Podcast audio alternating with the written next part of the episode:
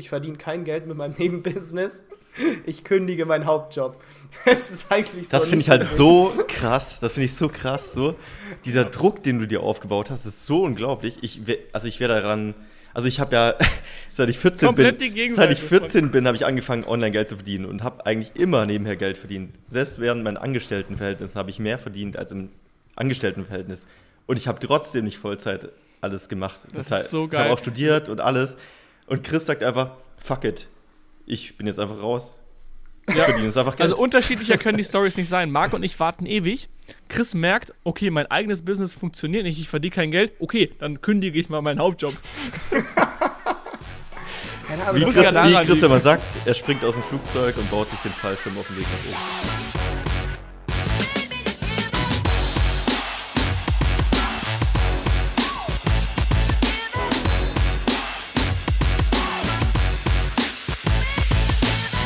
Hackers zu einer neuen Folge der AMZ Hackers Bestseller Show, dem etwas anderen Podcast zum Thema Amazon FBA und E-Commerce.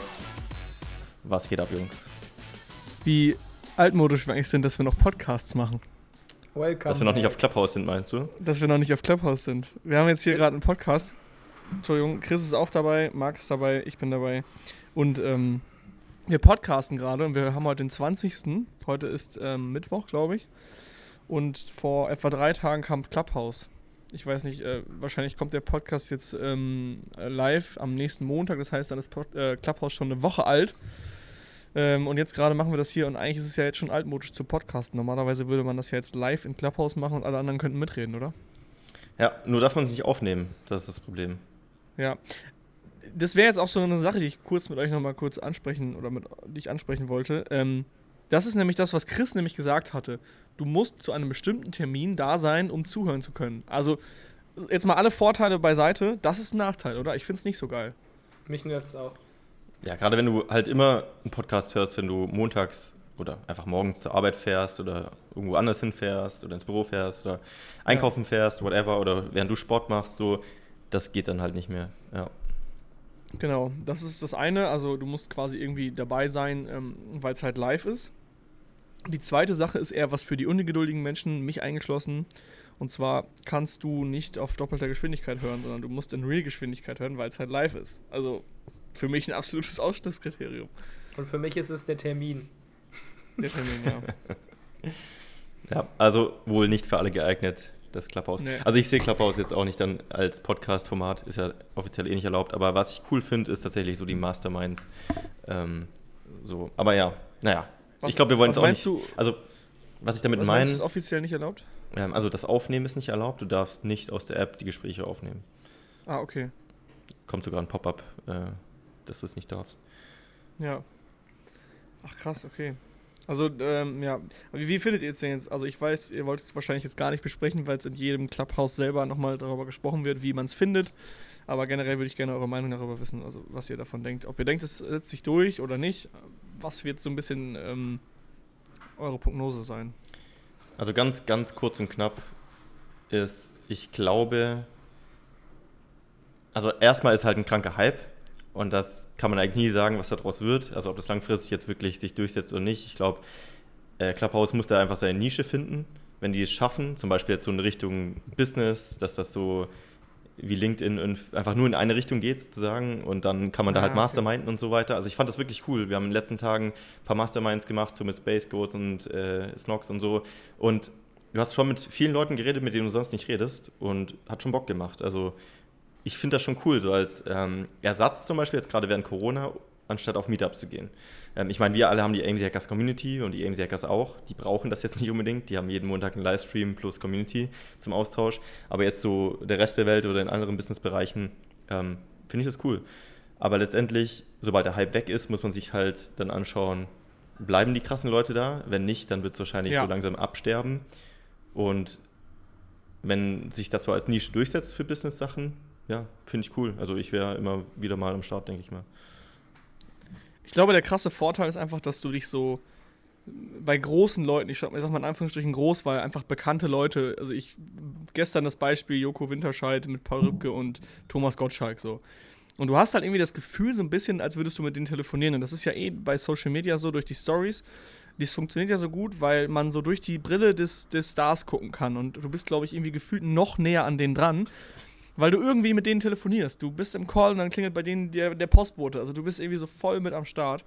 Ähm, und hast auch das Gefühl, hey, wenn du jetzt die Hand hebst, kannst du mit dem einfach jetzt reden. Und ich glaube, das macht diesen Charme gerade aktuell noch aus. ist halt authentisch, ja. Genau, es ist mega authentisch, ist nicht aufgenommen. Du weißt, jetzt gerade ist das so. Die gucken gerade, die haben ja gestern irgendwie zusammen alle TV geguckt da. Du weißt, das machen die jetzt wirklich und ich glaube, das ist ganz cool. Und die ganzen großen Gesichter, Tarek Müller von äh, About You war am Start, Philipp Westermeier von OMR. Also auch diese ganzen großen Business Faces, wenn die am Start bleiben und am Start sind, glaube ich, kann sich das schon durchsetzen. Aber der Zweifel bei mir liegt halt eben da, dass ich glaube, dass ich nicht glaube, dass die alle am Start bleiben. Auch Andreas Markus Baulig, die haben zwei Stunden da einen Stream gemacht. Ich kann mir nicht vorstellen, dass die das jetzt jeden Tag machen oder jede Woche. Auch Tarek Müller, der Besseres zu tun, als da jeden, jeden Tag irgendwie jetzt zu streamen. Da weiß ich halt nicht, ähm, ob da jeder so viel Zeit für opfern möchte und auch so viel Zeit hat. Es ist ja eine Zeit-Nutzen-Frage. Also, die werden da bleiben, wenn der Hype weitergeht und das Ding wächst und wächst und wächst und alle auf einmal auf Clubhouse sind, dann gehen die auch dahin, wo die Reichweite ist. Aber genau andersrum passiert das wahrscheinlich nur, wenn die großen Leute auch da bleiben. Also mal schauen, keine Ahnung. Bin gespannt. Ja. Okay, Genug mit Clubhouse. genug zu Clubhouse. Ich merke schon, ich äh, stoße hier auf Granit. Das ist nicht so gerne. Das ist ja auch das Witzige, bei Clubhouse selber diskutiert jeder nur über Clubhouse. Ja. Okay, let's continue. Also ich glaube, äh, Chris hatte vor, im Vorgespräch noch angesprochen, es kam ähm, aus der Community die Frage, wie wir uns so kennengelernt haben, wie wir so unsere, unser Business gegründet haben. Weil ich glaube, mittlerweile weiß jeder, dass wir eigentlich alle unser eigenes Business haben äh, und dann irgendwie dann doch zusammen noch was gegründet haben. Und ja, was waren unsere Motive dahinter? Warum haben wir das getan? Wie haben wir uns kennengelernt? Ich glaube, das wollten noch mal viele wissen. Ähm, Die AMC Hacker Story. genau, die AMC Hacker Story. Und da würde ich einem von euch das Wort überlassen, vielleicht mal den Anfang zu machen. Und ich denke, dann äh, kommen wir rein. Ja, ich, äh, dann fange ich mal an. ähm, ja, also die, die, äh, ich meine, es gibt verschiedene Ebenen so an dem Ganzen. Die eine Frage ist so, wie bin, wie bin ich zum Unternehmertum gekommen? Die andere Frage ist, wie bin ich zu Amazon gekommen? Und die andere Frage ist, wie bin ich zu MC Hackers gekommen? Ähm, vielleicht gehe ich mal ganz kurz die Ebenen durch. Also prinzipiell ähm, ja, war ich eigentlich schon immer so umtriebig, dass ich angefangen habe, irgendwie online Sachen umzusetzen. Also ich habe so die ersten Seiten mit 14 gebaut, die ersten Webseiten, habe dann mit ähm, Nischenseiten und Pop-up-Ads und so weiter alles Mögliche gemacht. Ähm, da so in der Schule mein erstes Taschengeld verdient. Ähm, ich habe die Story, glaube ich, schon mal irgendwo erzählt. Ähm, ich hatte damals so mit 16 oder so meine erste große Seite, die ich dann äh, gebaut hatte, die dann erfolgreich wurde. Davor hatte ich wahrscheinlich schon 30 andere Seiten gebaut, die nicht erfolgreich waren. Ähm, und das war so eine Community tatsächlich auch, wo man sich wo man Bilder austauschen konnte. Ich weiß nicht, ob ihr das noch kennt. äh, Das war eher so im Süden bekannt. Das hieß Quick damals. Das war so eine frühe Facebook-Form eigentlich, würde ich sagen. Da hatte jeder so ein Profil und Gästebuch, äh, Gästebücher.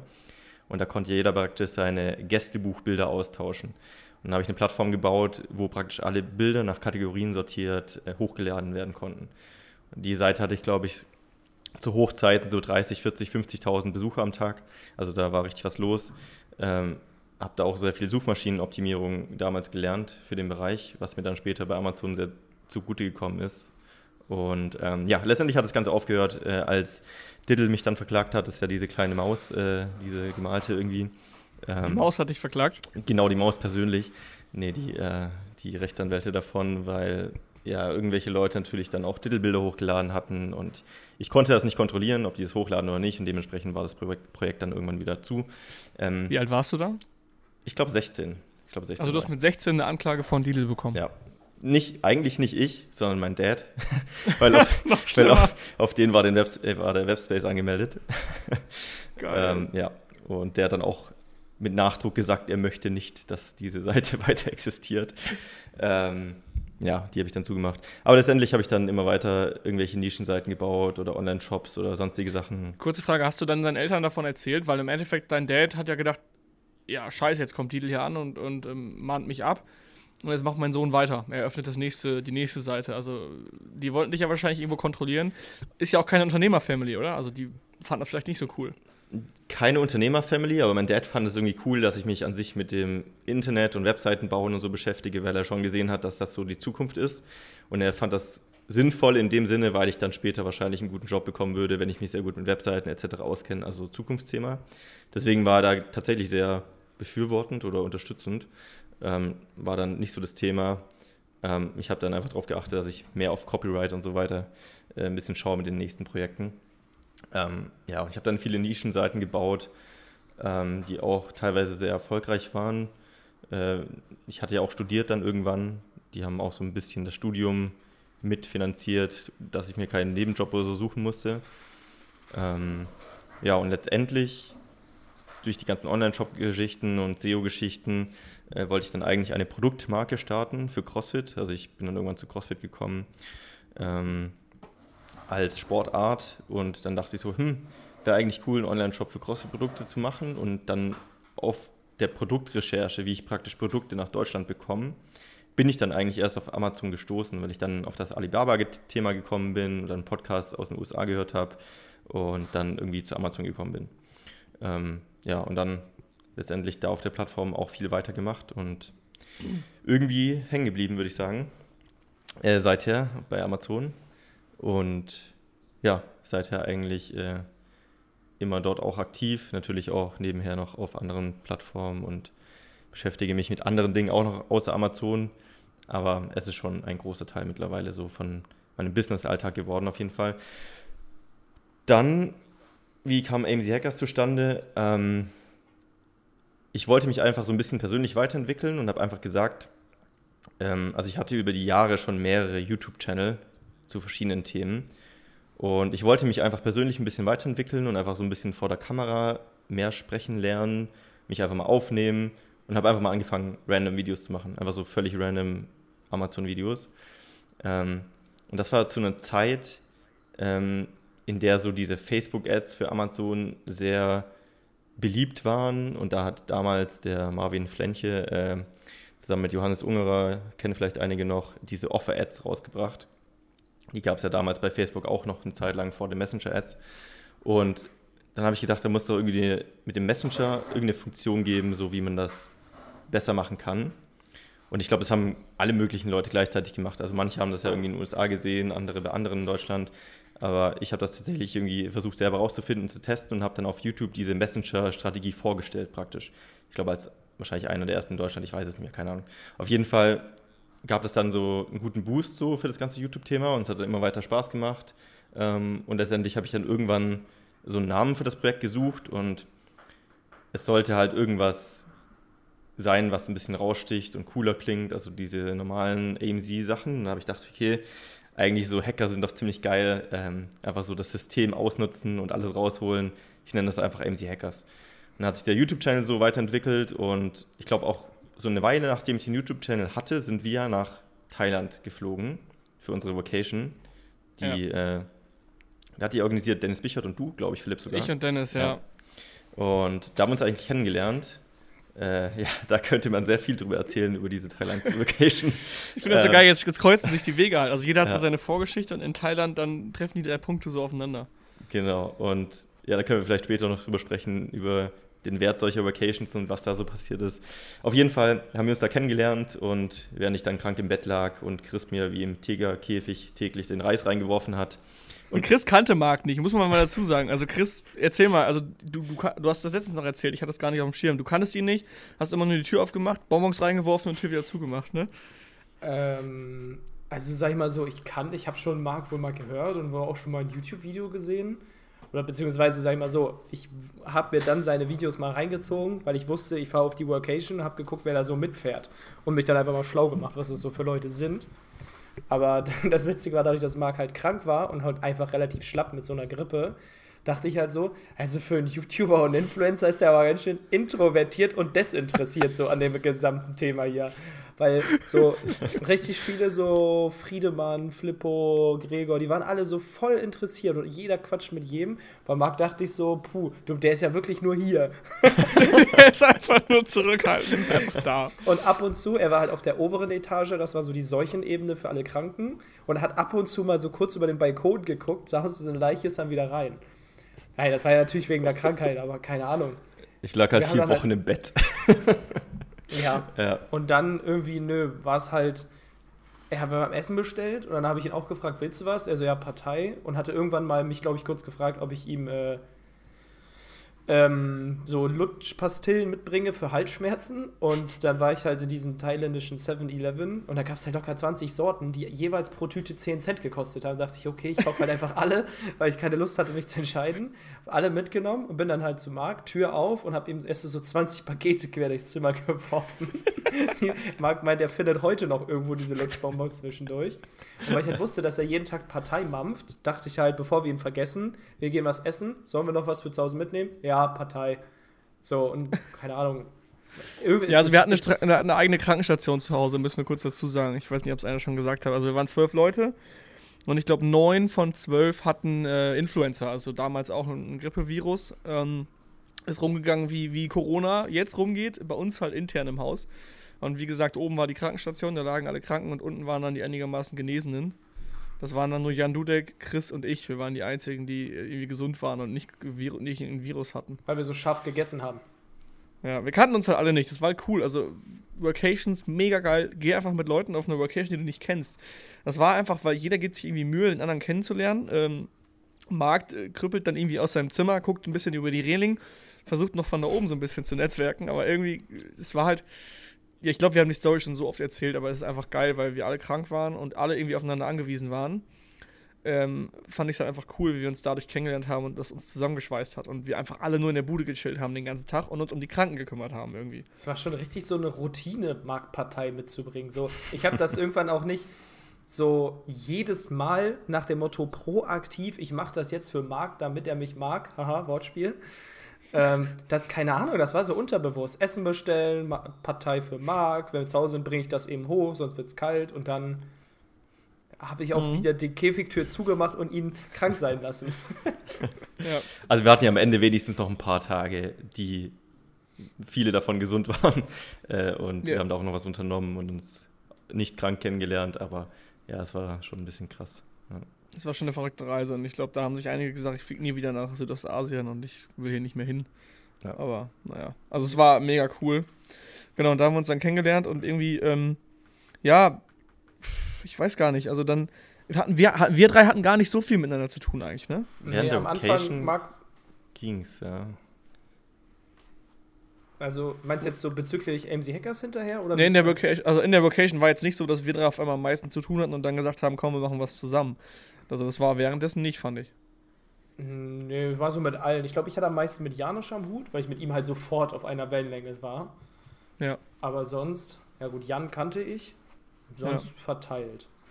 Ja, genau. Ich hatte auch mit, am ja. meisten mit Janusz am Hut, weil er in meinem gleichen Zimmer war und auch krank war. genau, und dann, ich, ich weiß nicht, ob ich es richtig zusammenkriege, waren wir dann, äh, zwei Monate später war ich auf Zypern gerade und ähm, auch bei Janosch, also die Jungs besuchen auf Zypern und dann äh, hat Marc mir geschrieben, beziehungsweise Marc und ich wollten ein Amazon-Coaching machen. Es war einfach so ein bisschen, ja, komm, lass mal was starten, wir haben wohl Bock auf Coaching irgendwie. Ähm, Marc und ich hatten ein bisschen Kontakt und Marc hatte aber auch noch Kontakt zu Chris, glaube ich. Was, ihr wolltet auch irgendwas starten, ne? Wie war das? Ja, es gab ja diese AMC Hackers Community, die hieß ja früher noch 1% Club, also bevor wir Gold und Platin hatten. Und die Nachfrage wurde halt immer größer, so nach den ganzen externen Traffic-Themen, Facebook etc. Und ähm, ja, Chris und ich haben, glaube ich, einfach so äh, nebenher immer geschrieben. Ähm, wir hatten ja auch diese Mastermind gemacht in München äh, zum Thema Brandbuilding. Ähm, heiße Sache auf jeden Fall. Und ähm, dann, und dann äh, ja, haben wir so überlegt und saßen so im Biergarten und während wir so das Augustiner getrunken haben, dachten wir so, hey, lass doch irgendwie was zusammen machen für AMC Hackers. So, vielleicht äh, kannst du einfach so ein bisschen da diesen Facebook-Teil und so weiter pushen und übernehmen. Und dann haben wir gesagt, ja, lass doch da irgendwie das zusammen partnerschaftlich weitermachen irgendwie. Und da Philipp und ich gleichzeitig auch noch sowas ähnliches hatten, ihr seht schon, äh, mein Fokus ist immer sehr, sehr laser, ähm, haben wir irgendwann gesagt so, hey, Philipp und ich sind gerade was am machen, wir zwei versuchen was hier zusammenzufügen lass das doch kombinieren, wir sind doch das perfekte Team so. Amazon ja. perfekt, Prozesse perfekt, Facebook, externer Traffic perfekt, äh, verstehen uns super, haben alle die gleichen Werte, lass das zusammen machen und dann. Ja. So fing es eigentlich dann an. Ja, haben wir kurz danach angefangen und haben äh, sind Chris, mit, Chris und ich mit an Bord gekommen und haben äh, das Ruder an uns gerissen, haben es mitgesteuert. Ähm, ja, und seitdem gibt es die Journey jetzt mittlerweile anderthalb Jahre. Lass mich nicht lügen. Anderthalb, ein bisschen mehr als anderthalb Jahre, ja. Genau, und ähm, das erste Jahr war mega geil, so super viele äh, Events gemacht, irgendwie Meetups mit den Community-Mitgliedern. Äh, wir haben eine Vacation organisiert, wir haben eigentlich viel geilen, viele geile Sachen gemacht und es war immer richtig, richtig geil. Also irgendwie war, haben wir es nie aus den Augen verloren, dass wenn wir was gemacht haben, mit allen, sei es jetzt mal nur im Team oder auch mit den Mitgliedern, dass wir immer eine geile Zeit hatten irgendwie. Das war also kombiniert. Ihr müsst euch das so vorstellen, dass wenn ihr, wenn ihr alle ein Unternehmen habt, irgendwie seid ihr ja doch alleine, weil eure Kumpels, eure Freunde, die, die wissen halt nicht so, wovon oder was euch so im Kopf rumschwirrt. Wenn ihr denen dann erzählt, ihr habt Cashflow-Probleme, ja, die verstehen das schon irgendwie, aber im Endeffekt ist es halt eine Einbahnstraße, die, die Kommunikation. Genauso wie wenn, wenn mir jemand was über ein Studium erzählt, ich verstehe das nicht. Ich weiß nicht, was, was, wie das funktioniert. Ähm, und das war halt bei uns immer so cool, weil wir haben was gemacht und dann war immer direkt so klar, wir haben nicht nur über Business geredet, aber wir wussten genau, dass wir da genau gleich denken und gleich, gleiche Probleme haben und alle irgendwie gleiche Herausforderungen haben. Und deswegen waren die Treffen und diese ganzen Sachen, die wir organisiert haben, immer so mega, mega geil, weil wir einfach so heftig gut miteinander klarkamen. Der Unterschied war halt auch, dass wir alle schon mal ein Unternehmen aufgebaut haben. Ich muss immer an Marks Worte denken mit hier Hustle und Caffeine. Das ist ja nicht so gut gelaufen. Und einfach, wenn du ein Business aufmachst, ist es, also entweder beide haben noch kein Business aufgemacht und man kämpft sich zusammen durch. Aber ich glaube, wenn der eine ja. schon mal ein Unternehmen aufgebaut hat und der andere nicht, dann knallt es weil dann gehen die Erwartungen einfach auseinander und die Ansprüche und halt. Das war, glaube ich, bei uns, dass wir alle so tiefenentspannt dieses Projekt gespart, gestartet haben, weil jeder hatte ein Unternehmen. Und lass uns das doch zusammen langsam, aber nebenbei aufbauen, ja. mit Fokus auf Qualität und dass das Ganze auch einfach Spaß macht. Ja, genau. Wir, wir müssen alle nicht davon leben. Wir haben jetzt nicht alle irgendwie, ziehen da jetzt nicht das Cash raus, um, um äh, unsere Rechnung zu bezahlen. Dafür haben wir, glaube ich, alle unsere Unternehmen noch ähm, ja noch privat, sondern wir reinvestieren und wir, wir organisieren von diesen Sachen halt, von diesem, von diesem Geld halt einfach was. Ähm, und ich glaube, das ist halt einfach mega wertvoll, was Chris auch gesagt hat, dass du einfach, wenn du ein bisschen startest mit einem Geschäftspartner, entweder seid beide bei Null oder ihr habt beide schon mal ein oder zwei Projekte gehabt, die gut funktioniert haben oder auch nicht gut funktioniert haben. Hauptsache, ihr seid auf einem Level. Weil ich glaube, sonst, das, die Erfahrung habe ich auch gemacht, ich habe auch mal mit zwei Mitgründern versucht, etwas zu starten. Ich hatte schon zwei Jahre Erfahrung. Ähm, es war, die Kommunikation war nicht so einfach. Die anderen, für die anderen waren sehr viel neu und äh, ich selber hatte ein höheres Tempo als die anderen beiden. Was ich denen auch nicht übel nehme, ganz klar, weil die einfach gerade am Anfang waren. Ähm, und genau so würde ich jetzt mit meinem alten Ich, was auch damals zwei Jahre Erfahrung hatte, würde ich jetzt auch nichts mehr machen. Also im Endeffekt muss man einfach schauen, okay, wen findet man auf der Augenhöhe? Und deswegen haben wir bei AMC Hackers auch die, die Gruppen getrennt. Wir haben gesagt, Platin und Gold dass die Leute sich auf Augenhöhe unterhalten können, dass die die gleichen Fragen stellen und dass jemand, der Platin ist, der über 20.000 Euro Umsatz macht, dass der sich nicht anhören muss, ja, hm, ich überlege gerade, wie kann ich eine Qualitätsinspection machen, das interessiert ihn nicht. Deswegen trennen wir das und holen die Gespräche halt auf ein geiles äh, Level auf Augenhöhe und das finde ich mega cool. Ja. Und jetzt dürft ihr erzählen, wie eure ja, Journey Nochmal ganz kurz ähm, zu unseren Persönlichkeiten, was halt auch nochmal wichtig war, so glaube ich, dass wir drei uns alle drei irgendwie ergänzen. Also wir haben alle, jeder irgendwie eine eigene Rolle. Also Chris macht so das ganze Thema Marketing. Ähm, und äh, Marc macht halt eigentlich so das ganze Thema nach außen. Also Marc ist das Gesicht der Brand und ich mache eigentlich so das Operative. Ich, ich stehe so eher zum Team, mache das Controlling, mache die Zahlen und, und schaue halt, dass äh, intern alles funktioniert. Aber ich glaube, da ist auch, dass wir gut miteinander funktionieren, dass wir auch alle unterschiedliche Persönlichkeitsfarben eigentlich haben. Und meistens ist es so, dass Chris und ich sehr impulsiv sind. Wir sind so, also man muss einfach sagen, da ist ein Altersunterschied. Also Chris und ich sind beide äh, 25. Marc ist ähm, äh, 31 und da sind halt einfach sechs Jahre zwischen. Und Chris und ich, manchmal denke ich mir dann schon so, ich, manchmal benehmen wir uns so ein bisschen jünger als Marc einfach. Chris und ich, dann streiten wir über ein Thema und ganz am Ende kommt Marc dazu und denkt sich so, Jungs, was habt ihr hier wieder angestellt? So mit den dann 600 Nachrichten in der Teamgruppe und Marc weiß überhaupt nicht, was abgeht. Und Philipp ja. und ich sind uns schon dreimal an die Gurgel gegangen. Das Schöne ist, ihr bekommt es trotzdem dann alleine so outgefigert und kommt zum Ergebnis und ja. ich sage dann einfach nur, passt. Und dann kommen 100 Herzen in die Gruppe danach. Ja, dann ist alles wieder gut. Ja. Geil.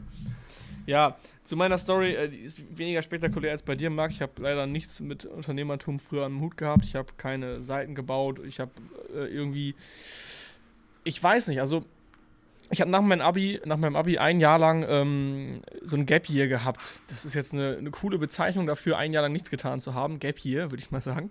Ähm, das war damals tatsächlich, jetzt glaube ich, heutzutage ist es, glaube ich, gar nicht mehr so schlimm, weil es angesehener ist. Aber damals war das so eigentlich ein No-Go. Nach dem Abitur nicht direkt zu studieren gehen oder direkt eine Ausbildung zu machen, war eigentlich so, hm, naja, ist nicht so geil. Aber für eine Ausbildung musstest du halt damals dich, damals dich ein Jahr im Voraus bewerben. Ein Jahr im Voraus. Und ich wusste ein Jahr vor meinem Abi noch nicht, dass ich eine Ausbildung machen will. Und studieren wollte ich nicht. Ja, dann bin ich in die Ausbildung, beziehungsweise habe mich nach meinem Abi für eine Ausbildung beworben, die dann aber erst ein Jahr später anfing. Ich hatte auch direkt eine Zusage, ein Vorstellungsgespräch habe ich völlig in die Hose gesetzt, dann habe ich gelernt, wie funktioniert sowas überhaupt, habe reflektiert, habe überlegt, wie läuft es, zweites Vorstellungsgespräch rasiert und dann direkt eine Ausbildungsstelle bekommen. Ja, dann hatte ich ein Jahr quasi Luft und ähm, in diesem einen Jahr habe ich mir einen Nebenjob gesucht, habe so zwei, drei Stunden am Tag gejobbt, habe mega viel trainiert, also so fünfmal die, fünfmal die Woche trainiert, Ernährung, alles perfekt gehabt. Und das war so ein Jahr, es war mega, mega geil. Ich habe so voll mein Ding gemacht. Ich habe nicht faul rumgesessen, sondern ich habe gearbeitet, habe trainiert, habe geil gekocht, geil gegessen. Also ich habe immer schon was gemacht. Und ich habe dieses Jahr so genossen. Es war einfach ein, ein, geiles Jahr. Und plötzlich dann rückte die Ausbildung immer näher. Und für mich war das so, ey, kacke. Irgendwie habe ich, hab ich ein mulmiges Gefühl, dass meine Ausbildung bald losgeht. Und dann sagten meine Eltern noch so, ja, das ist normal ein Job ist halt nicht unbedingt das Schönste, muss nicht unbedingt Spaß machen. Ist halt, ich komme aus einer, in Anführungsstrichen, man sagt, glaube ich, Arbeiterfamilie, also keine Akademiker, nicht irgendwie ähm, Lehrer, Ärzte, was auch immer, sondern einfach ganz normale angestellte Mitarbeiter. Und da ist es halt so, dass du halt arbeitest, um Geld zu verdienen und nicht die besondere Erfüllung suchst, sondern einfach den, das Mittel zum Zweck so ein bisschen. Und ähm, ja, kurz bevor die Ausbildung dann losging, meinte meine Mutter noch zu mir, das weiß ich noch ganz genau, der Satz, der, der brennt sich ein bei mir ja, wenn die Ausbildung einmal losgegangen ist, dann wirst du es auch nicht mehr fünfmal die Woche zum Sport schaffen. Und ich habe diese Aussage sofort so krass verteidigt, weil ich, ich wollte nicht, dass mein Job irgendwie mich so krass einengt, dass ich nur noch von morgens, von Montag bis Freitag meinen Job mache und irgendwie alles andere drumherum bauen muss. Und dann, wie gesagt, ging die Ausbildung los. Ähm, und habe ich nach ein paar Wochen gemerkt, Alter, das ist wirklich überhaupt nichts für mich. Also total scheiße. Was war das für eine Ausbildung? Industriekaufmann. Also ich habe Industriekaufmann gelernt. Ich, ich dachte, es war was Wirtschaftliches. Wirtschaftlich, Wirtschaft, äh, interessiert mich auch nach wie vor. Äh, Vertrieb, Einkauf, Controlling, alle solche Sachen finde ich halt cool. Aber was ich da gemacht habe, war Innendienst. Ich musste irgendwelche Bestellungen ins System einhacken, auf eine Tastatur rumhauen und dann am Ende, äh, ähm, also ich musste eigentlich nur zuarbeiten. Ich habe E-Mails bekommen, die abgearbeitet und dann irgendwie bin ich da um 8 Uhr hin und dann um 16 Uhr wieder nach Hause. Und das war für mich der Tod. Also wirklich, ich habe, das war ganz schlimm. Dann habe ich auch schon in den ersten Wochen so ein bisschen geguckt, ja, hm, will ich das jetzt machen, will ich das nicht machen, will ich das weitermachen? Und ich habe gedacht, ey komm, ich muss die Ausbildung zu Ende machen. Aber aus diesem Schmerz heraus, also der Schmerz war für mich groß genug zu sagen, ey, ich muss mir jetzt was suchen. Ich muss irgendwas anderes noch nebenbei aufbauen, um eines Tages hier raus zu sein. Weil ich, ich hatte natürlich auch früher diesen Glaubenssatz, dass Angestelltenjobs immer so sind. Das ist natürlich falsch. Also normalerweise, es gibt auch Jobs, die sind cool, da hast du voll die Erfüllung, da gehst du hin und arbeitest total motiviert und hast Lust darauf, das will ich gar nicht sagen, aber ich habe diesen Glaubenssatz entwickelt, dass Angestellten-Dasein nun mal so ist. Und das war mein Glück in diesem Fall, weil ich habe diesen Pain gespürt, habe gesagt, hey, das kann ich nicht so weitermachen. Ähm, ich suche mir was und habe dann, ja, long story short, ich glaube über YouTube war, ein paar YouTube-Videos gesehen, habe Amazon FBA kennengelernt, das Geschäftsmodell, habe dann direkt angefangen und dann während meiner Ausbildung zweieinhalb Jahre lang mein Business aufgebaut. Ähm, Genau, und kurz vor Ausbildungsende, also ich habe immer wieder reinvestiert, reinvestiert, weil ich unbedingt nach meiner Ausbildung raus wollte, weil ich hatte so früher das Gefühl oder auch die Angst, die viele vielleicht von euch auch haben, ähm, ja, ich weiß nicht, wie viel Gewinn ich brauche, um davon leben zu können. Und ich weiß nicht, ab wann ich Geld rausnehmen darf, ohne dass es meinem Wachstum der Firma schadet. Und dann habe ich gesagt, okay, pass auf, ich mache einfach die Ausbildung zu Ende. Ich baue zweieinhalb Jahre während meiner Ausbildung parallel dieses Business auf und dann kann ich aussteigen. Und ohne Witz, ich habe niemandem davon erzählt. Ich habe mein, äh, zwei meiner, zwei oder drei meiner engsten Freunde wussten, dass ich das mache. Der Personalleiter wusste, dass ich das mache. Und sonst niemand. Meine Lehrer nicht, meine Klassenkameraden wussten das nicht, also damals in der Ausbildungsklasse. Meine äh, äh, Arbeitskollegen bei der Arbeit wussten das nicht. Ich habe es komplett secret gehalten. Deine Eltern? Einfach, weil ich nicht wollte, dass man das irgendwie auf, mein, auf, mein, auf meine Ausbildung überträgt, dass man sagt, hey, du bist nicht mehr so konzentriert oder was auch immer. Und deine Eltern? Äh, meine Eltern wussten es auch, ja. Und dann habe ich das komplett secret gemacht und mega geil. Ich, ich, wir hatten halt bei der Arbeit, ich weiß nicht, ob irgendwer das hört von der Firma. Wenn nicht, finde ich es lustig. Wir hatten halt Handyverbot. Äh, und ich habe mir dann äh, irgendwann eine Apple Watch gekauft extra, damit ich bei der Arbeit quasi sehen kann, wenn meine Hersteller mir schreiben. Wenn ich auf die Uhr gucken kann und sehen kann, hey, mir hat ein Hersteller geschrieben, damit ich den halt irgendwie antworten konnte, weil ich am Platz nicht an mein, an mein Handy durfte.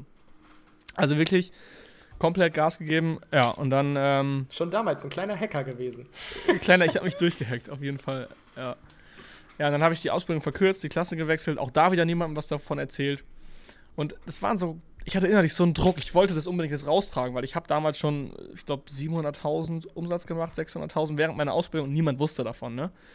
Ähm, und dann haben die Lehrer auch so am letzten Ausbildungstag gefragt, hey, was macht ihr jetzt nach eurer Ausbildung? Geht ihr studieren oder bleibt ihr bei der Arbeit, bei der ihr gerade seid? Also das war eine geschlossene Frage. Geht ihr studieren oder arbeitet ihr weiter bei der Firma, bei der ihr gerade seid? Oder wechselt ihr den Betrieb? Ich glaube, die drei Möglichkeiten gab es. Und allein diese Frage hat mich schon wieder so genervt, weil ich dachte ja, warum müssen es denn einer dieser drei Wege sein? Es gibt doch tausend andere Wege noch. Und dann habe ich auch erzählt, ja, ich bleibe im Betrieb. Ich hatte keinen Bock, das irgendwem zu erzählen, weil ich keine Lust hatte, da ja, irgendwelche schlafenden Hunde zu wecken. Ja, und dann äh, kurz vor Ausbildungsende ähm, habe ich dann meinem Chef gesagt, yo, ich werde kündigen nach der Ausbildung, weil ich habe mir parallel die letzten zweieinhalb Jahre ein Business aufgebaut. Äh, da hat keiner was von mitbekommen, ich habe niemandem was davon erzählt. Äh, ja, und davon kann ich jetzt leben. Ich muss jetzt oder werde jetzt kündigen. Aber was ich geil finde, bestimmt, ganz kurz vielleicht, ja. würde mich mega interessieren, weil bei vielen ist ja so, das Schlimmste ist nur, wenn du in einem Job gefangen bist, sozusagen, der dir nicht Spaß macht und du keine Perspektive siehst, aber keine Lösung kennst. Aber in dem Fall, du hast ja angefangen, zweieinhalb Jahre lang daran zu arbeiten. Und ich wette eigentlich, dass während dieser Zeit das dann nicht mehr so schlimm war, weil du genau wusstest, wo du hingehst und ja. was deine Vision ist. Meine Vision war so unfassbar stark. Du kannst dir nicht vorstellen, wie ich ein halbes Jahr oder ein Jahr vor Ausbildungsende, wie ich mir vorgestellt habe, wie dieser Tag wird, wenn ich diesen Raum verlasse und nie wieder, zurück, nie wieder zurückkehre. Da kann Christoph auch noch von erzählen, weil er hatte das Gleiche kurz nach Thailand. Ähm, und dieser Tag war einfach so krass. Und dann habe ich es meinem Chef erzählt, yo, ich hau ab. Und entgegen meiner Erwartung, ich hatte irgendwie, ich war ein bisschen bläugig, ich hatte ein bisschen Angst, dass ich auf, auf Gegenwind stoße, dass sie das nicht feiern, dass sie es scheiße finden, dass sie sich ein bisschen hintergangen fühlen. Weil irgendwo war ich ja auch mies. Ich habe zweieinhalb Jahre lang was verschwiegen, was schon nicht gerade, nicht, also war schon erwähnenswert mittlerweile, ne? Ähm, aber wie gesagt, ich wollte nicht, dass das irgendwie zur Sprache kommt. Ähm, ich weiß, da, weiß auch nicht so wirklich, warum im Nachhinein. Ja, und dann haben die das aber total gefeiert, haben gesagt, hey, wie krass, du hast das nebenbei gemacht, mega cool, wir feiern das, wir finden das ein cooler Weg. Was sie nicht so cool fanden, ist, dass ich das zwei Wochen vor Ausbildungsende gesagt habe, dass ich gehe. Äh, ich hätte vielleicht ein bisschen eher ankündigen sollen, dass ich gehe, weil die mit mir geplant haben. Und dann bin ich ähm, am letzten Tag einmal komplett rumgelaufen durch die Firma, habe mich bei jedem verabschiedet und alle, wirklich ungelogen, alle haben gefragt, hey, wie cool, wie cool, dass du das machst. Ich hätte ich das früher auch mal gemacht. Mega cool, dass du dich das traust. Total mutig. Du hast nichts zu verlieren. Du hast die Ausbildung. Und wenn du eines Tages dann irgendwie merkst, das ist doch nichts für dich, kannst du doch da wieder anfangen, wo du aufgehört hast. Im Sinne von, ich habe eine Industriekaufmann-Ausbildung und ich fange halt irgendwo als Sachbearbeiter wieder an, auch wenn es erstmal ein Kackjob ist. Aber ich habe doch keine Existenzrisiken irgendwie. Und das war damals so das Schlusswort, was ich von allen bekommen habe, als ich da rumgegangen bin. Ja, dann habe ich mich in mein Auto gesetzt, bin nach Münster gefahren und äh, am nächsten Morgen habe ich erstmal ausgeschlafen. also um das vielleicht noch kurz einzuwerfen, ähm, also ich habe einige Dinge ausgelassen vorher, aber also ich selbst hatte auch Erfahrung im Angestelltenverhältnis.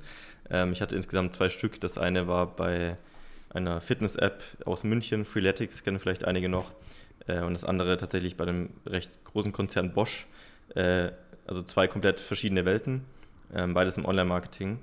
Und ja, also man muss auch sagen, ich bin da nie lang geblieben bei beiden. Mir ging es da darum, eigentlich hauptsächlich so mal rauszufinden, wie das so ist mit dem Angestellten-Dasein ja. und auch die Learnings mitzunehmen. Also unglaublich kranke Lernkurve, die ich damals bei Freeletics hatte, was die im Online-Marketing da rausgerockt haben. Ähm, und ja. Ja, ich glaube, du warst ein bisschen reflektierter schon. Ja, ich, hat, ich hatte nebenher so ja auch schon ein Business, bevor ich mich überhaupt beworben habe dort praktisch. Also, ja. Und lustigerweise waren das beides mal mit Anstellungsgründe der Firmen. Also beide Firmen ähm, waren in dem Sinne Startups, also Freeletics sowieso, als auch die Bosch-Untereinheit war ein Startup von Bosch, die halt Intrapreneure gesucht haben. Also eigentlich ja. Unternehmer in der Firma. Und deswegen bin ich da auch recht gut reingekommen. Aber letztendlich ist das wieder das Gleiche. Äh, ja, wenn du halt einen Unternehmer einstellst, dann bleibt der vielleicht auch nicht ewig. Ja. Und das dann auch ich passiert. glaube, dein Weg ist so ein bisschen der Weg von, von wenigen Leuten, weil du, du bist, glaube ich, so ein bisschen die Ausnahme. Du bist sehr reflektiert dran, du wolltest Erfahrung sammeln. Ich glaube, die meisten gehen den Weg wie Chris und ich. Die werden irgendwie in den Job reingeworfen, vor allem ich mit der Erwartung, ja, es ist jetzt so für immer. Das ist, will ich jetzt gar nicht sagen. Also wie gesagt, ich glaube nicht, dass das Angestelltenverhältnis, was ich damals hatte, dass das immer so sein wird bei jedem sondern ich glaube, auch ich hätte vielleicht einen Job finden können, der, der mir hätte Spaß gemacht irgendwo. Klar hätte der mir niemals die Erfüllung gegeben, die ich jetzt habe, aber ich glaube, es wäre einer da gewesen, der mich zumindest einigermaßen zufriedengestellt hätte.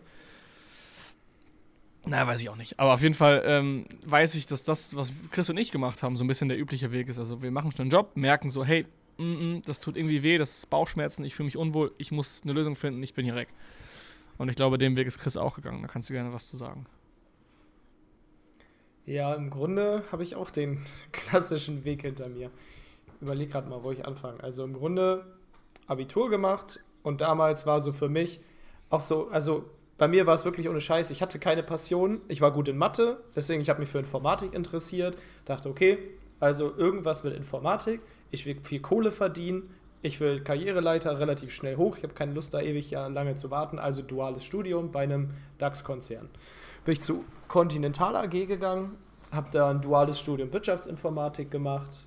Das waren drei Jahre und im Grunde hat es bei mir unternehmerisch in der Zeit angefangen. Am Anfang, also sag ich mal so, dieses Unternehmerische, das kannte ich eigentlich einfach gar nicht. Also ich habe das gar nicht gewusst, dass sowas existiert. Das kam dann so während des Studiums, weil Kollegen von mir, also mit Marvin Flentje, wieder das Thema, mit ihm habe ich zusammen studiert, bei der gleichen Firma, wir haben komplett den gleichen Werdegang und bin da so ans Thema Unternehmertum rangekommen.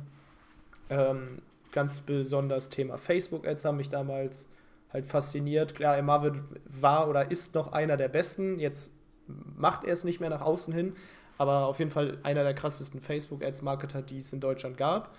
Und dementsprechend habe ich halt direkt vom Besten da gelernt. Aber im Grunde, ja, wie hatte das Ganze angefangen? Also ich habe irgendwann so schon im dualen Studium gemerkt, so okay, wenn du mal viel Kohle verdienen willst, dann dauert das im Angestelltenverhältnis halt relativ lange. Wenn ich Glück habe, komme ich mit 55 oder 60 in den Vorstand und dann hat man es irgendwie aber erreicht. Und dann bin ich auch bei wahrscheinlich 80 Stunden Wochen. Wenn ich Kinder habe, sehen die mich nicht mehr, weil ich die ganze Zeit unterwegs bin.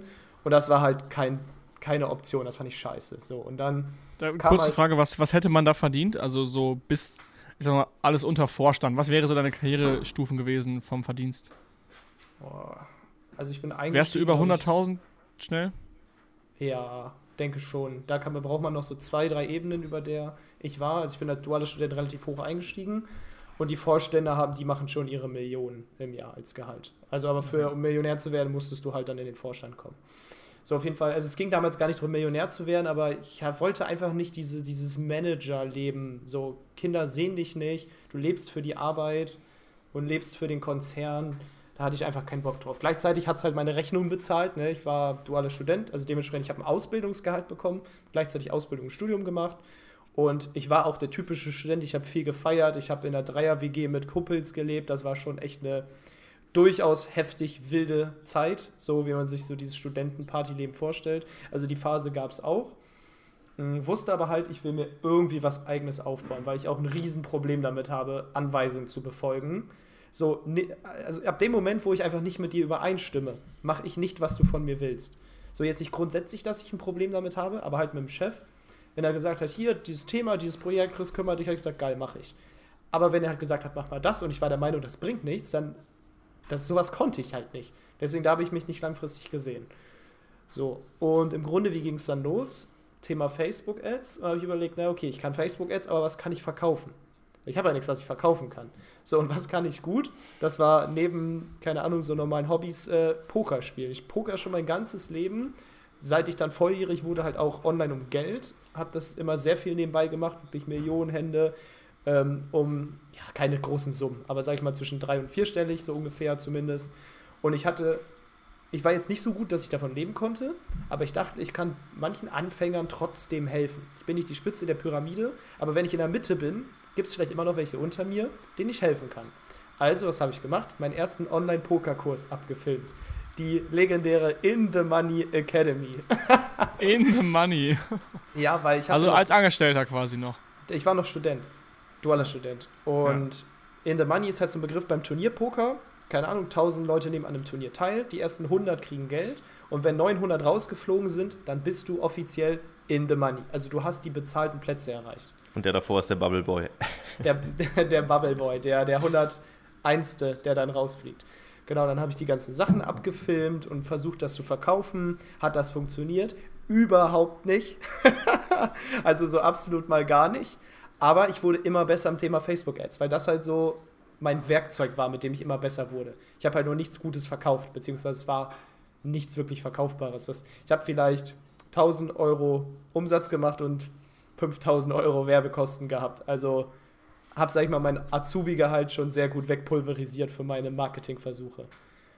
Ähm, und dann weiß ich gar nicht mehr, wie das dann so weiterging. Also ich war relativ lange am Thema Poker noch dran. Der Kurs hat nicht funktioniert. Dann wollte ich so ein bisschen Coaching oder Einzelstunden machen und ich wollte immer alles über Facebook-Ads verkaufen.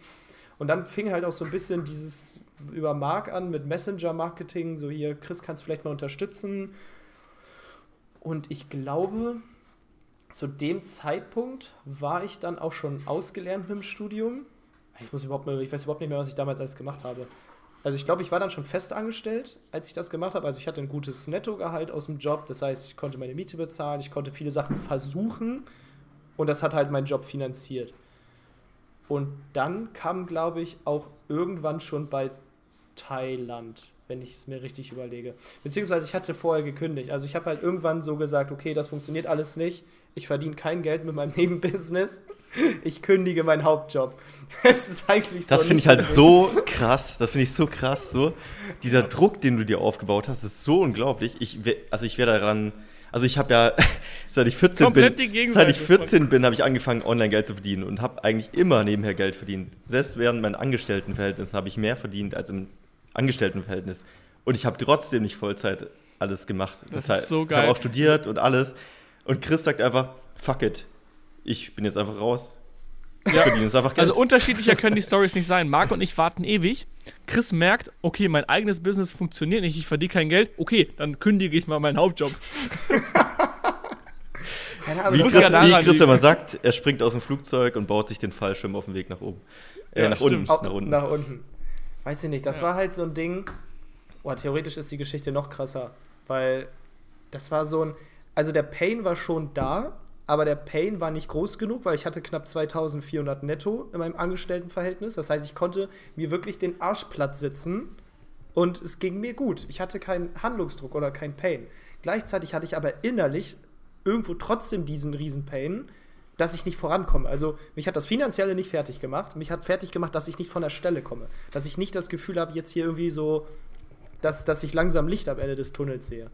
So, und dann habe ich halt irgendwie, es war so ein Moment, wo ich dachte, scheiß drauf, was soll passieren? Ich habe einen Bachelor in Informatik, ich werde schon wieder einen Job kriegen. Ich bin wirklich, ich saß am Tisch, auf, beim, also beim Arbeiten, dachte so, okay, ich habe keinen Bock mehr. Bin aufgestanden zu meinem Chef ins Büro, habe so geklopft und gesagt, ich kündige. So zum, zum, nächsten, zum nächsten möglichen Zeitpunkt. Das Problem war, das waren halt fünf Monate. Drei Monate Kündigungsfrist zum Quartalsende.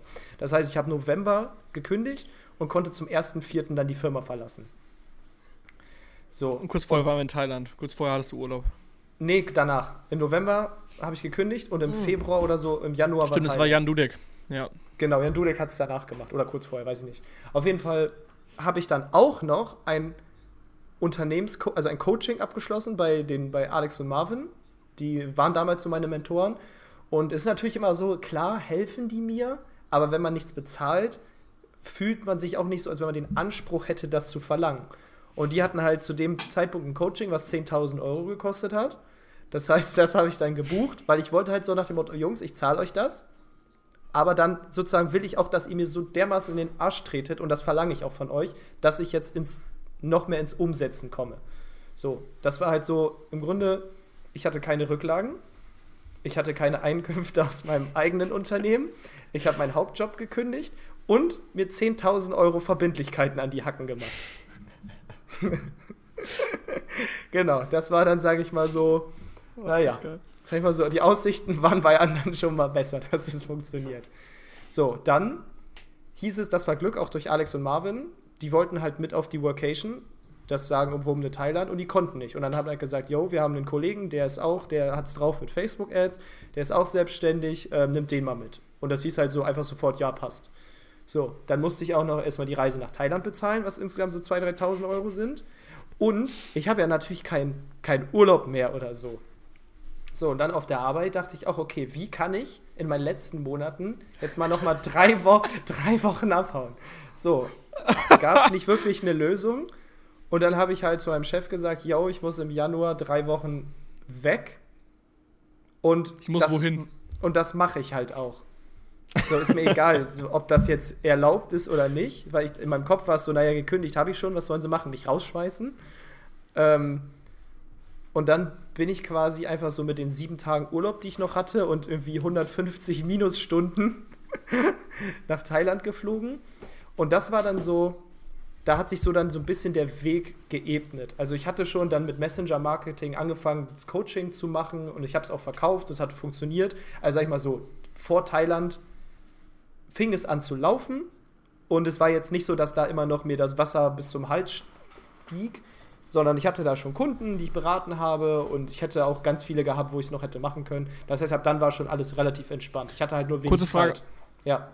Hast, bist du nach Thailand gegangen, weil du Bock auf Beach und Sonne und 30 Grad hattest oder weil Nö, du wirklich euch. Businessgründe? Weil Nur du Leute Business. kennst. Ich konnte mir Was den Urlaub überhaupt deine- nicht leisten. Was soll ich da hinfliegen und in der Sonne chillen, wenn ich es mir überhaupt nicht leisten kann? Was, was war ja- deine Motivation, genau? Also was wolltest du? Du wolltest Leute kennenlernen und von denen lernen oder wolltest du, was war genau dein Grund? Hey, da waren elf potenzielle Kunden. Ah ja, okay. Weil ich war ja faktisch der Einzige, der kein FBA macht. Und ich hätte in irgendeiner Art und Weise jedem helfen können. Für mich war es halt, du, vielleicht sind da ein paar, die sagen, ey, ich finde Facebook-Ads geil, hilf mir. Dann hätte ich, mein, hätte mein Unternehmen sich weiter. Ich hatte noch gar nicht, da war ich noch nicht so reif, zu wissen, ey, ob du da jetzt Kunden gewinnst oder nicht. Du lernst da Menschen kennen, die dir den eh, die dir de, dein Netzwerk erweitern. Also es müssen keine Kunden sein, es sind Möglichkeiten, die sich ergeben. Weil A kennt B, B kennt C und C wird dein nächster Geschäftspartner, so wie es ja im Grunde bei uns war. Ja. Ähm, genau, das heißt, ich, ich, habe mir auch nichts gedacht. Ich wusste halt, ich muss dahin. Und ich fahre dahin. Ist mir scheißegal. Und wenn ich hinterher von meinem Arbeitgeber eine Anzeige kriege, ich fliege dahin. So, Punkt, Ende aus. Ich habe diesen Kackfluch gebucht und damit war das Thema abgeschlossen. So. Ähm, genau. Und dann, das war, also im Grunde war Thailand, klar, wir haben uns da kennengelernt. Also das ist so die Grundlage der Folgegeschichten. Aber Thailand war so, da habe ich elf, Leu zehn Leute kennengelernt aus Amazon FBA und dann hat mich diese Szene einfach nicht mehr weggelassen. Dann hat Marc Ja, stimmt. gefragt, hier Chris Facebook-Ads und kannst du darüber nicht Facebook-Ads schalten? Und einfach in dieser, in dieser kleinen Mikroblase, die wir hatten, immer wenn das Thema Facebook-Ads kam, wurde ich angesprochen. Das heißt, ich bin auch gar nicht mehr rausgekommen. Ich hatte irgendwie gar keine Wahl. Und gleichzeitig hatte ich halt auch das Motto, okay, mit diesem Poker-Business, ich liebe zwar das Game, aber es hat für mich unternehmerisch nicht funktioniert. Ich mache einfach das, was funktioniert. Und jeder hat mich nach Facebook-Ads gefragt. Deswegen habe ich gesagt, alles klar, Facebook-Ads it is. Sei es jetzt für Messenger-Marketing, sei es jetzt für den Online-Shop. Das hat sich dann ja mit der Zeit entwickelt, aber das war dann so, na gut, dann bleibe ich ja scheinbar in der FBA-Nische oder sagen wir zumindest E-Commerce jetzt langfristig. Genau, Geil. und dann bin ich, dann bin ich wiedergekommen, saß nur noch meine Zeit ab eigentlich, hatte 150 Minusstunden, habe versucht, die in den zweistelligen Bereich zu kriegen. Ich muss, muss mir überlegen, ich, ich habe sogar von meinem Arbeitgeber noch eine Rechnung bekommen. Hinterher. ich musste mein Gehalt zurückzahlen, weil ich halt nicht da war. Ja, ich auch. Musste ich auch. Also, Bei mir war auch damals in der Ausbildung, ja, entweder du arbeitest die Zeit nach oder du bezahlst die, aber das kostet ja dann. Ich würde hier an deiner Stelle, würde ich die Zeit hier absitzen. Hat der Personal Personaltyp noch zu mir gesagt und ich so, warte mal, meine Ja. Arbeitszeit? Nee, da würde ich lieber, da arbeite ich lieber an meinem Business dann danach. Aber so krass eigentlich, wenn du, wenn du einfach in einer Situation bist, wo du erfolgreich werden musst. Musst, weil es geht nicht anders. Du hast 10.000 Euro Schulden und kein Einkommen. So, oder was heißt Schulden? Verbindlichkeiten. Also, du musst einfach erfolgreich werden. Es ist nicht so wie, ja, wie wir es eben gemacht haben, so nebenher, so, ja, es wäre ganz nett, jetzt noch ein bisschen das Business zu skalieren, aber vielleicht gehe ich heute Abend doch irgendwie, äh, keine Ahnung, Fußball schauen Nee. oder so. So, du Keine musst. Chance. Du musst einfach. Also ich habe wirklich nur dann was gemacht, noch irgendwie, wenn ich mir sicher war, ich kann gerade nichts anderes tun. Das ist halt bei Amazon, gerade bei FBA am Anfang, irgendwo schon oft der Fall. Du musst warten, bis Samples da sind, du musst warten, bis Hersteller zurückschreiben. Aber du kannst, also du hast schon oft Wartezeiten, in denen du dann doch trotzdem noch ein Privatleben hast, wenn du parallel gründest. Aber, ähm, naja, du hast da trotzdem die Zeit, du musst erstmal alles lernen. Das ist, glaube ich, das Zeitintensive. Das ist das Ding. Also, oder du kommst in AMC Hackers Livestreams rein, sowas hätte ich mir damals halt auch gewünscht. Also, gab es halt auch alles nicht, ne?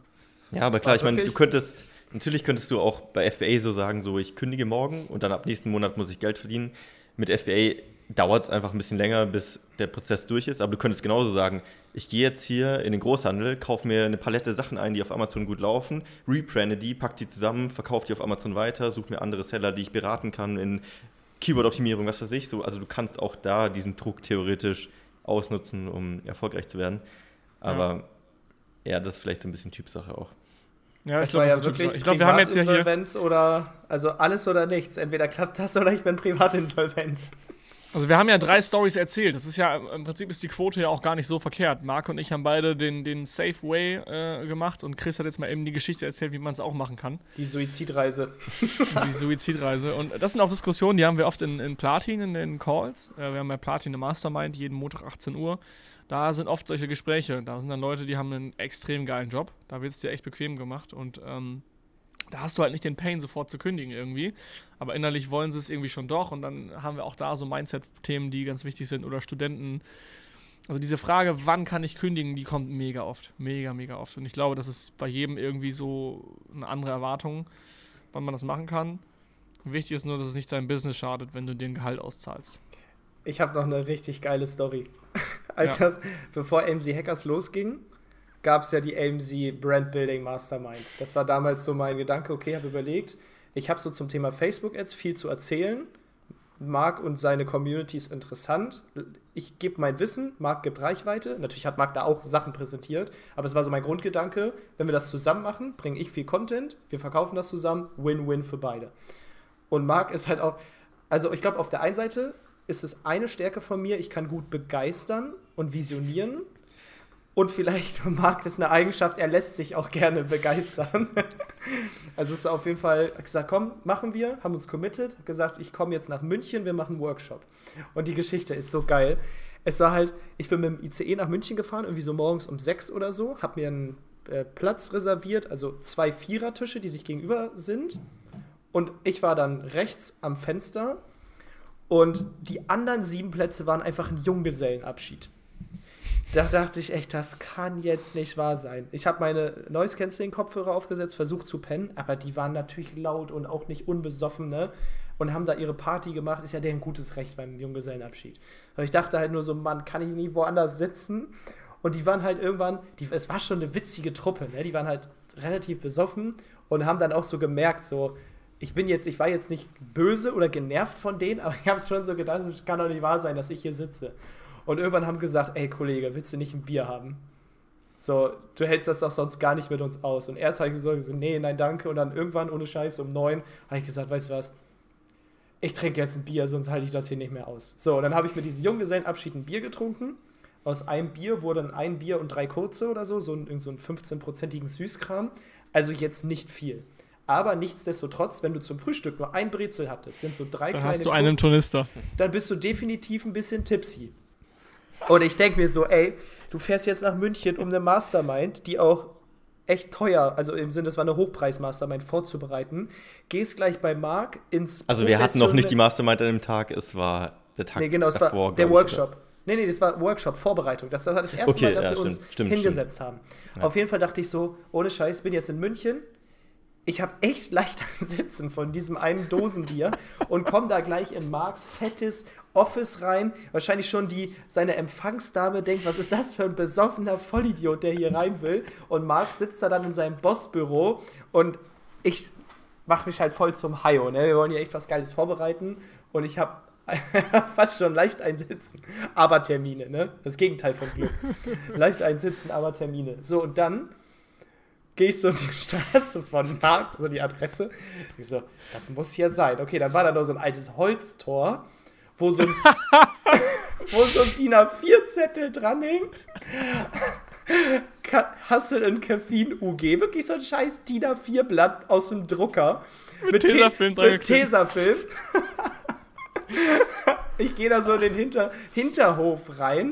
Voll eng gehe so an der Versicherung vorbei, also da war so ein Versicherungsbüro und ein Fenster dahinter sitzt so Marc und grinst mich an und sein Office war so wirklich, überall liegen Produkte rum, Lager und nur Marc und ich dachte so, Gott sei Dank sitzt da keine, sitzt da keine Empfangsdame, die mich erstmal mustert. Aber ich dachte echt, scheiße, gleich gehst du da in ein super bosshaft professionelles Büro und es war damals echt so eine kleine Kammer. Also so voll mit Charakter, aber ich hatte halt so Schiss, was gleich auf mich zukommt. Ja, weil du Marc noch nicht so gut kanntest. Du wusstest ja nicht, was, was treibt der die ganze Zeit in München. Ja, Mann, das war so geil. Also für München oh. war das ein großes Büro, muss man sagen. ja, der Raum war groß, das ja, stimmt. Also ich fand es echt ziemlich geil. Aber ja, äh, Empfangsdame war mein Versicherungsberater. Ach, das war stimmt. echt geil. Ich so wirklich, ja, dachte, scheiße, jetzt gehe ich hier gleich bei KPMG rein. Dann war es das Hinterhof, die Hinterhof-Hasselzentrale.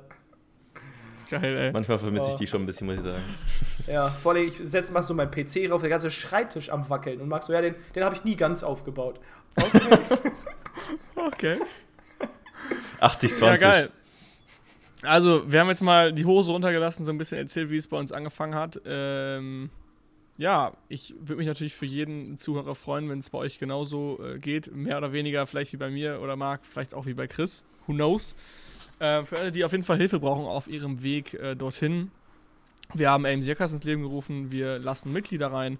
Gold und Platin, Gold-Mitglieder unter 20.000 Euro, also aktive Seller oder vielleicht sogar angehende Seller, die noch gar nicht verkaufen, die wissen wollen, wie es von Anfang bis Ende funktioniert. In über 100 Videos haben wir, glaube ich, alles erklärt, was du wissen musst.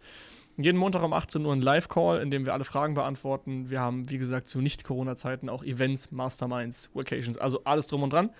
Das gleiche für Platin, über 20.000 Euro Umsatz. Wir haben da, ähm, ich glaube, sogar ja, ein paar Eight-Figure-Seller drin. Also wir haben alles mit drin. Wir haben Seller, die klar machen irgendwo gerade über 20.000. Dann gibt es aber auch Seller, die machen ein paar Millionen äh, im Jahr und auch im Monat. Die, äh, da haben wir dann eine Mastermind, auch jeden Montag um 18 und die laufen quasi immer parallel. Mega geiler Content, auch hier auf beiden Seiten Prozesse, Mitarbeiter einstellen, also alles so ein bisschen fortgeschrittene Themen. Und da wird nicht mehr darüber gesprochen, wie kann ich ein Produkt finden, das wird in Gold besprochen. Ne? Also äh, bei Platin geht es schon um, um geilere Themen die Platin-Member, sag ich mal, wenn ich jetzt in Chris-Sprache sprechen würde, die haben ihren Schreibtisch schon komplett aufgebaut. Und die Gold-Member, die sitzen noch an einem wackeligen Schreibtisch, aber denen helfen wir natürlich möglichst schnell auch äh, ähm, in Platin hochzukommen. Genau, äh, Gold ist aktuell voll, wir haben aber eine Warteliste, auf die ihr euch eintragen könnt. Ähm, und sobald ein Mitglied äh, austritt aus der Goldgruppe, weil es zum Beispiel in Platin upgradet, dann wird ein Platz frei bei Gold und dann könnt ihr reingelassen werden. Wir wollen nämlich ganz einfach die Community klein halten. Wir wollen da wirklich dafür sorgen, dass jedem geholfen wird, dass wir eine familiäre Atmosphäre haben, wir wollen die Leute im Call kennen. Wir wollen wissen, mit wem wir reden. Wir wollen wissen, wen wir treffen. Und deswegen halten wir die Gruppe absichtlich klein. Darüber gibt es eine Warteliste. Ähm, genau, also der beste Zeitpunkt, einen Baum zu pflanzen, war vor 20 Jahren. Das ist der Spruch, den, glaube ich, jeder kennt. Der zweitbeste ist heute. Also der beste äh, Zeitpunkt, AMC Jackers Gold beizutreten, war wahrscheinlich vor, würde ich sagen, einem halben Jahr. Der zweitbeste ist, sich jetzt heute in die Warteliste einzutragen und eventuell in ein paar Wochen von uns die Nachricht zu bekommen oder den Anruf von Yannick. Yannick wird euch anrufen was wolltest du sagen, Chris? amc-hackers.de Genau, amc-hackers.de. Yannick wird euch dann anrufen und in die Community lassen und dann arbeitet ihr euch hoch und dann kommt ihr irgendwann in Platin rein und dann äh, gibt es den ab. Award. Gibt es den Award, genau. Wir haben den Award für all diejenigen, die einen gewissen Umsatz erreichen. Ja, ich würde sagen, wir holen auch nochmal einen Gast bald hier rein, äh, einer der Mitglieder, die hier mal so ein bisschen aus dem Nähkästchen plaudern. Wie sieht denn das bei uns so aus? Weil wir erzählen echt wenig über die Community. Es ist so ein bisschen so eine Mythos. Keiner weiß so wirklich, was passiert denn da alles drin, was machen wir da alles. Ich glaube, das wissen die wenigsten, weil wir da ziemlich geil, geile Sachen machen und ähm, ja, vor allem das neue Jahr starten wir mit viel Energie und die Mitglieder haben alle Bock und wir geben richtig Gas. In diesem Sinne, das würde ich sagen, war ein geiles Schlusswort. Ähm, ich danke euch für den geilen Podcast. Eine Stunde so ein bisschen erzählt, wie wir dazu kamen, wo wir jetzt sind. Und wenn ihr noch was sagen möchtet, go for it. Das hat es sehr gut zusammengefasst, würde ich sagen. Hashtag Family. Und in dem Hashtag Sinne. Family. Dann Happy Week and Happy Umsatz. Bis dann. Ciao, ciao.